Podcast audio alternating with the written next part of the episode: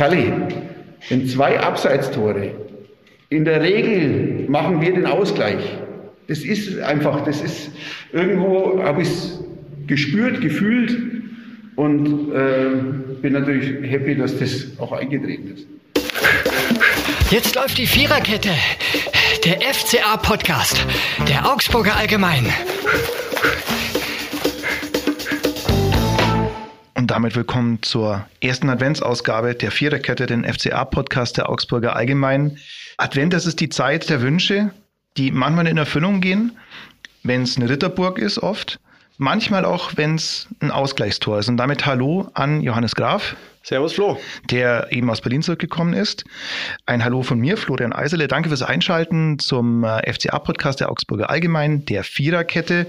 Und wir haben es gerade eben gehört. Das Tor, das Stefan Reuter eben gerade so wortreich beschrieben und herbeigesehnt, herbeigebetet hat gegenüber Kali, damit ist übrigens nicht Rainer Kalmund, sondern Daniel Caligiuri gemeint, das fiel relativ spät.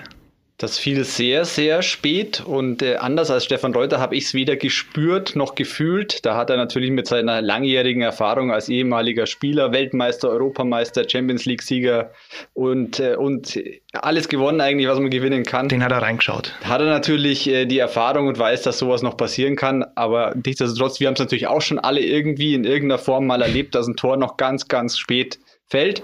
Und äh, man muss sagen, das hat sich der FC Augsburg wirklich, wirklich verdient gehabt. Er hat ein sehr gutes Spiel gemacht. Es war ein sehr ausgeglichenes Spiel, auch wenn man auf die Statistik schaut. Ballbesitz war ausgeglichen. Der FCA hatte sogar zehn Torschüsse mehr als Hertha BSC, also insgesamt 20. Ich kann mich nicht erinnern, wann der FCA mal bei einem Auswärtsspiel 20 Torschüsse hatte kann mich auch nicht erinnern, was da alles dazugezählt wurde. Aber man muss wirklich sagen, es war ein ordentliches Spiel und der Punkt, der war mehr als verdient. Mir ging es so, ich war am Samstag in der Allianz Arena und bin auf dem Weg in die Allianz Arena in einen Tunnel gefahren. Da, als ich in den Tunnel reingefahren bin, da hieß es, und jetzt die letzte Chance für den FC Augsburg. Es gibt noch mal eine Ecke. Dann fahre ich in den Tunnel rein, äh, Radio weg, fahre raus und dann höre ich schon, wie sich die Stimme des Reporters überschlägt und da dachte man, gibt's ja gar nicht. Und dann hat er gesagt, der Österreicher, der Österreicher. Ich, okay, so viele haben wir ja nicht mehr. Dann muss es tatsächlich der Gregal gewesen sein. Das Gregal, Flo. manche, manche sagen das Gregal.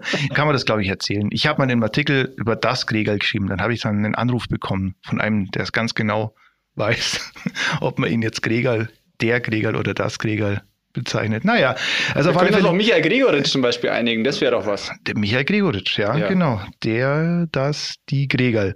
Also der Gregal hat das Ding reingemacht zum 1 zu 1 gegen Hertha. Ja, das hat er, das war der Uwe Seeler Gedächtniskopfball so ein bisschen. Genau, das ne? war nämlich wirklich nicht unbedingt leicht. Also der Ball, der kam dann von Freddy Jensen, der auch eingewechselt wurde. Also insgesamt hat Markus Weinze da ein glückliches Händchen gestern bewiesen.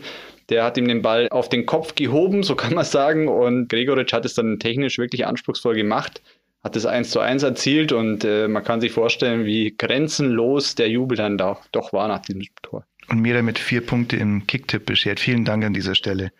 Wir haben das vor einer Woche gesagt, nach dem Sieg gegen die Bayern. Wie viel das denn alles wieder wert ist, sieht man gegen Hertha und in den nächsten Wochen, wenn es gegen die äh, wirklich Gegner geht, die auf Augenhöhe sind. Jetzt war es kein Sieg, aber zumindest ein gefühlter, oder? Absolut. Wenn man einen Treffer in der letzten Sekunde erzielt und dadurch einen Punkt holt, ist es wie ein gefühlter Sieg. Also hat sich auch angefühlt für die Mannschaft, für die Spieler, für den Trainer. Und äh, man muss schon sagen, die Mannschaft hat eine gute Reaktion gezeigt nach diesen ganzen Rückschlägen, die es jetzt in den vergangenen Tagen gab. Das war schon so ein bisschen ein Charaktertest, würde ich sagen, in Berlin.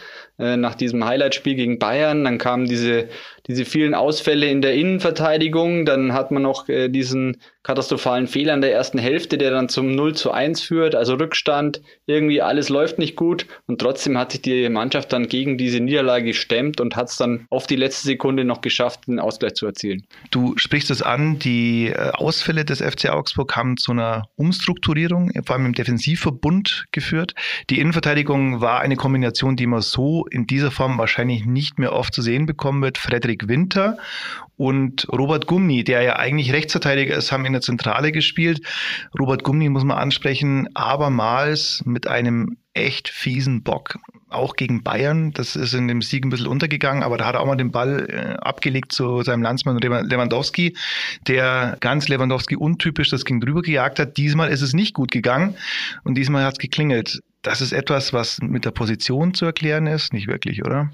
Doch, schon auch. Also ich musste auch, ich muss gestehen, als ich auf die Aufstellung geschaut habe, habe ich mir auch erstmal gedacht, huh, wer spielt denn da jetzt eigentlich hinten noch? Ja, Frederik Winter war klar, dass der spielen würde. Das hatte Markus Weinz ja schon angedeutet am Donnerstag auf der Spieltagspressekonferenz. Wenn er den noch nicht mehr spielen hat lassen, also als gelernter Innenverteidiger, dann wäre es langsam auch ein bisschen eng für ihn geworden, ja. Richtig, wenn er in dem Spiel nicht gespielt hätte, ja. dann hätte er wahrscheinlich gar kein Spiel mehr für den ja. FCA gemacht. Ähm, hat er aber und er hat es ordentlich gemacht, finde ich. Er ist auf Nummer sicher gegangen, hat jeden Ball, den er irgendwie bekommen hat, einfach auf die Tribüne oder nach vorne gedroschen. So kann man es auch machen, so kann man sich auch Sicherheit holen. Was gefordert wird. Lang und weit bringt Sicherheit. Das ist er freit, könnte man auch sagen.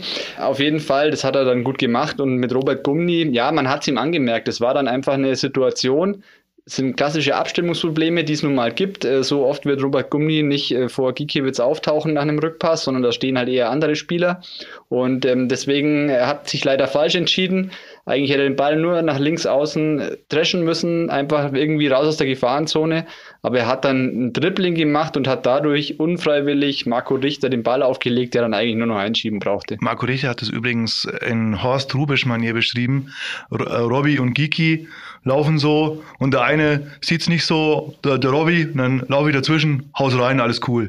Ja, also, das äh, kann man so beschreiben. Im Endeffekt äh, war es auch so, ja. Ja. Marco Richter, äh, auch das wurde von mir Cassandra-artig prophezeit vor einer Woche. Es wird ein besonderes Spiel für Marco Richter sein. Und Marco Richter hat tatsächlich die Gabe, dass er dann, wenn er angestachelt ist, auch auffällig wird. Also zum Beispiel das erste Spiel von Martin Schmidt. Zwei Tore gegen Stuttgart war das damals. Er wird nicht oft angestachelt, glaube ich. Aber wenn es soweit ist, dann schnappt die Falle zu. Aber wie hast du Marco Richter so erlebt? Da muss ich sagen, ich fand ihn jetzt nicht sehr angestachelt äh, muss ich dir leider ein bisschen widersprechen, okay. weil er bis zu diesem Tor sehr unauffällig war. Er ist sogar eher aufgefallen mit einem katastrophalen Fehlpass, der dann eine Chance vom FC Augsburg eingeleitet hat. Dann gab es noch einen Freistoß, den er irgendwie kläglich in die Mauer geschlänzt hat. Also wirklich auffällig war er nicht.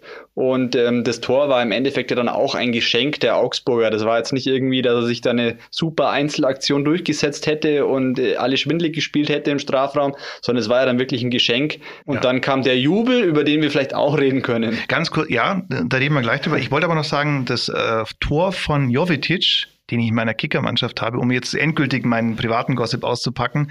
Äh, das wurde nicht gegeben. Äh, Vorlagengeber wäre aber Marco Richter gewesen, der im äh, Abseits stand. Naja. Aber jetzt reden wir über den Jubel der ja keiner war. Und jetzt zu einer ganz grundsätzlichen Geschichte. Marco Richter hat nicht gejubelt, nicht groß zumindest offiziell. Ja, mit den Händen so nach oben, ähm, weil er eben neun Jahre beim FCA gespielt hat. Ja, was halten man davon?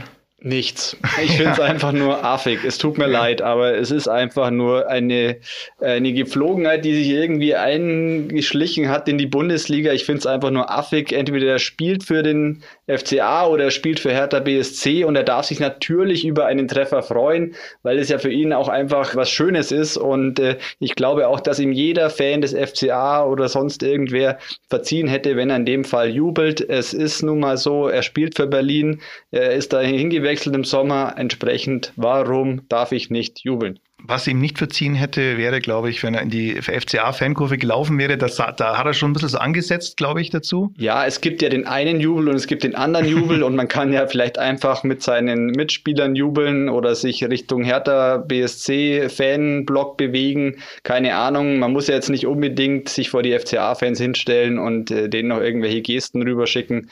Aber einfach ein Tor normal bejubeln hätte mir wesentlich besser gefallen als dieses Hände hoch, äh, ich ergebe mich. Die andere Variante gibt es übrigens oft im Eishockey zu sehen. da ist das, da ist das äh, weiter, weiter verwendet. Ja? Also und da gibt es auch keinen, der nicht äh, der nicht, nicht jubelt. Gab ja auch die schöne Szene jetzt an diesem Wochenende nach einem Tor von äh, Weghorst. Ah ja, stimmt, genau. Kam auch mal äh, von, von Haaland, meinst du? Äh, Haaland, Entschuldigung, ja. nicht Weghorst, es war Haaland, aber es war ein VfL-Fan, wenn mich hier alles täuscht. Eine VfL-Fanin, bitte, genau. Also äh, Erling Haaland macht das Tor, zeigt auf die VfL-Fanin und die zeigt auch einen Finger, aber nicht den Zeigefinger. Eigentlich die war Szene, nicht der Daumen hoch. Das war auch nicht der Daumen. Das war nicht der Daumen, auch nicht der Ringfinger und auch nicht der kleine. Und naja, aber war gewissermaßen die Szene des Wochenendes aus Nicht-FCA-Sicht. Jetzt haben wir Marco Richter abgehandelt. Die Tabelle müssen wir schauen. Die Tabelle ist insofern interessant. Der FCA hat wieder gepunktet und trotzdem einen Platz verloren. Erklärt sich dadurch, dass die Konkurrenten gewonnen haben, Stuttgart und Bochum. Und dass einfach das sehr, sehr eng ist unten im unteren Tabellendrittel. Da kann ein Punkt hin oder her schon mal entscheidend sein, dass man einen Platz nach oben klettert oder nach unten rutscht. Und im vergangenen Wochenende war der FC Augsburg der Profiteur. Da hat er gegen Bayern gewonnen. Mit dem hat niemand gerechnet. Da hat er einen Platz gut gemacht. Nun hat er leider einen Platz verloren, weil eben die Konkurrenten gewonnen haben. Und das zeigt einfach nur, es wird, wird ganz, ganz eng bleiben in dieser Saison, weil einfach jeder jeden schlagen kann. Nur als Beispiel, da gewinnt Mainz 4 zu 1 gegen FCA und verliert dann aber gegen Stuttgart und der Stuttgart hat der FCA, wie wir alle wissen, 4 zu 1 geschlagen. Also es kann jeder jeden da unten schlagen. Der FCA äh, gegen Gladbach, ah ja, lassen wir, gewinnen sie und dann ach und gegen, es ist total verrückt, es ist total verrückt.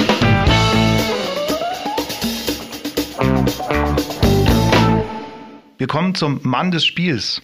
Den haben wir gewissermaßen schon angeschnitten. Der Mann des Spiels ist. Das der die Gregal? Für mich immer noch der Gregal meistens zumindest neuerdings. Nein, Michael Gregoritsch hat das Tor gemacht, was tatsächlich nicht ganz einfach zu machen war.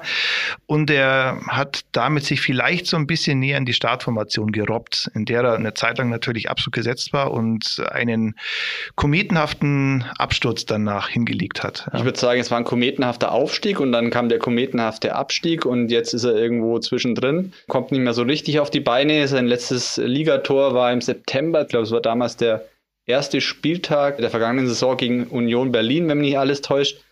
Und das zeigt schon, wie, ja, wie wenig er gespielt hat, äh, wie wenig die Trainer auf ihn vertraut haben.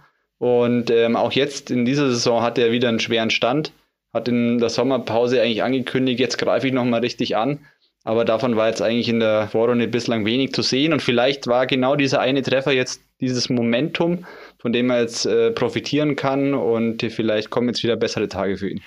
Bei Michael Gregoritsch verstehe ich es in weiten Teilen, muss ich sagen, auch nicht. Also ich verstehe nicht, wie jemand derartig sportlich abbauen kann, sage ich ganz ehrlich. Also der war, natürlich hat er schon ein bisschen am Limit gespielt in dieser einen Saison, mit der er mit, zusammen mit Finn Bogerson sich auch wirklich gut ergänzt hat. Das lag bestimmt auch daran zu erklären, dass Finn Bogerson da mal fit war, eine ganze Hinrunde und auch eine absolute Sahne-Hinrunde erlebt hat.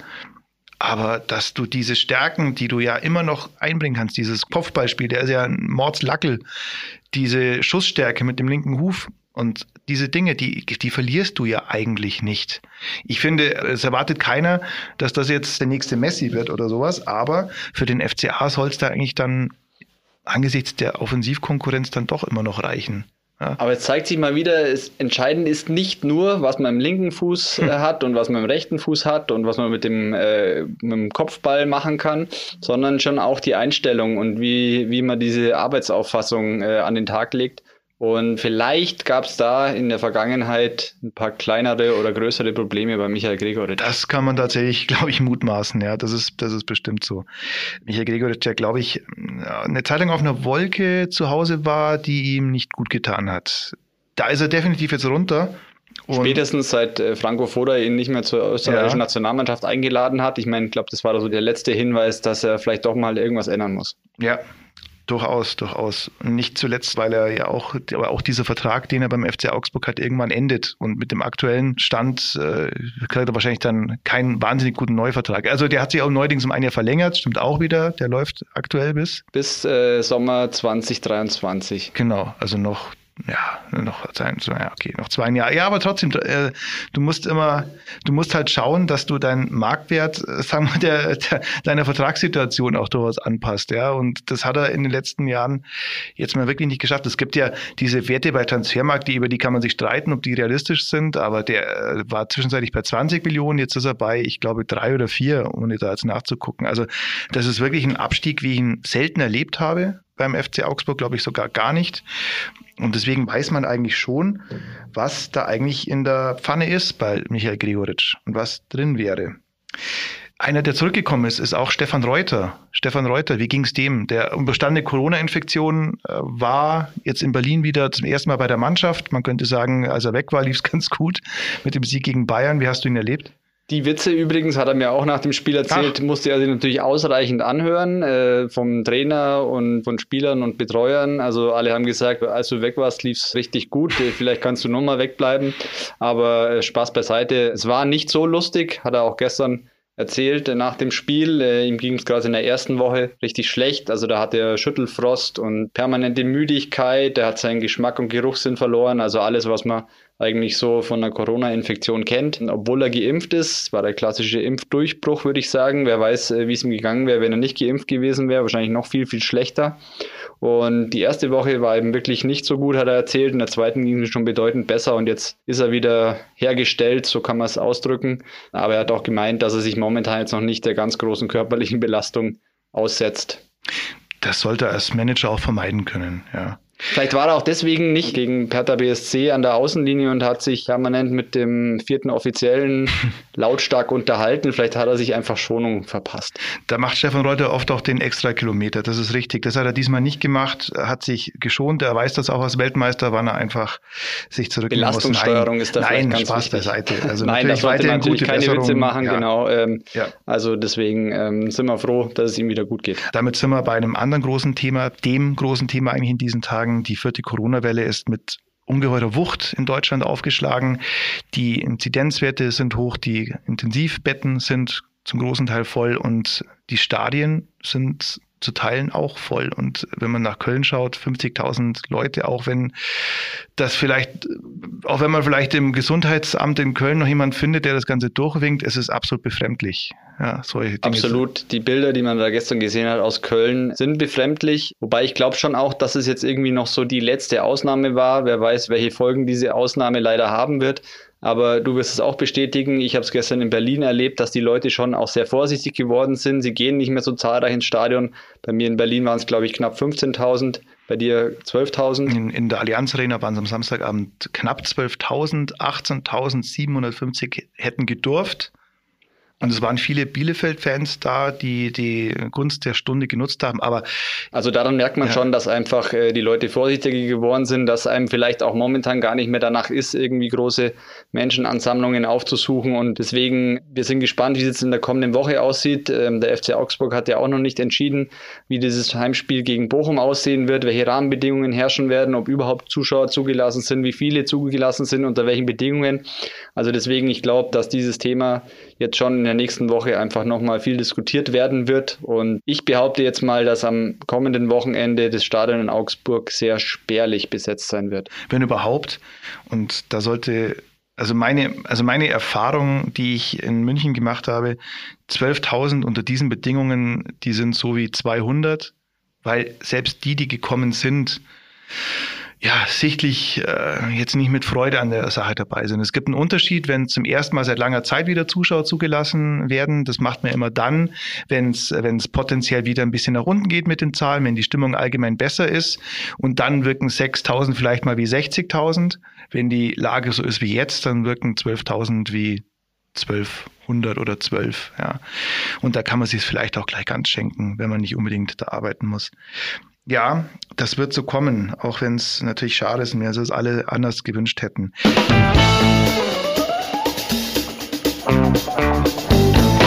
Wir hätten beinahe, aber nur beinahe, eine andere beliebte Rubrik vergessen, nämlich wenn dieses Spiel ein Song wäre. Das ist diesmal Lenny Kravitz mit It Ain't Over Till It's Over, zu Deutsch es ist nicht vorbei, bis es vorbei ist. Und was hat man früher gesagt in den 80er Jahren? Es ist erst dann vorbei, wenn die im Bus sitzen und du aus der Dusche rauskommst. Und tatsächlich, der FC Augsburg hat immer, das ist ja auch eine Qualität, nicht aufgesteckt, muss ich sagen, stark. Das sind die FCA-Qualitäten, die man von diesem Verein und dieser Mannschaft erwartet, bis zum Schluss, um die Chance zu kämpfen und nicht äh, sich dann den Querpass zuzuspielen. Das, ja. Genau, das war der Unterschied in Berlin. Da ist man einfach nicht wieder in Passivität verfallen. Man hat nicht aufgehört, Fußball zu spielen, sondern man ist offensiv geblieben, aktiv geblieben und ist am Ende dann auch belohnt worden. Und genau diese Herangehensweise hat man in der vergangenen Saison nicht gehabt. Da ist man eben dann ähm, 0 zu 1 in Rückstand geraten und hat irgendwie gehofft, noch ein Tor zu machen. Und das stimmt mich schon optimistisch für die kommenden Aufgaben des FC Augsburg. Wir fassen zusammen, der Aufschwung des FC Augsburg bleibt ein zartes Pflänzchen, das vielleicht die ein oder andere zusätzliche Ranke gerade gebildet hat. Wie viel das jetzt mal wirklich, wirklich, wirklich, wirklich wert ist, gegen Bochum im nächsten Wochenende kann man das beobachten. Wahrscheinlich nicht im Stadion, wahrscheinlich sollte man das auch nicht im Stadion machen, so schade das Ganze ist.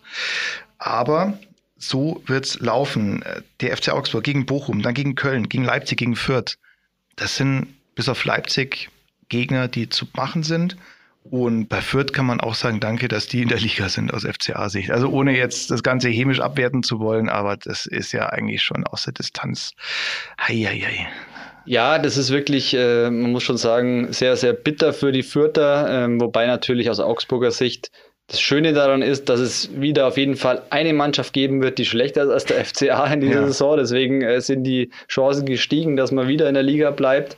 Aber aus Fürther Sicht ist es natürlich sehr bitter. Aber wie du schon sagst, es sind jetzt wirklich für den FCA sehr, sehr wichtige Spiele, in denen man ähm, einen großen Schritt Richtung Klassenerhalt tun kann, in denen man die Ausgangslage für die Rückrunde stark verbessern kann. Andererseits kann es natürlich auch ganz, ganz schnell ganz bitter werden. Mit diesen Worten schließen wir die erste Adventsausgabe. Vielen Dank dafür. Vielen Dank, Johannes. Vielen Dank allen, die zugeschaltet haben, die uns abonniert haben. Macht das weiterhin, schaltet weiterhin zu. Abonniert uns gerne auf Spotify, gerne auf Apple Music, gerne überall da, wo es Podcasts gibt. Mein Name ist Florian Eiser. Ich sage vielen Dank und bis zur nächsten Woche. Ciao. Ciao. Das war die Viererkette, der FCA-Podcast der Augsburger Allgemein.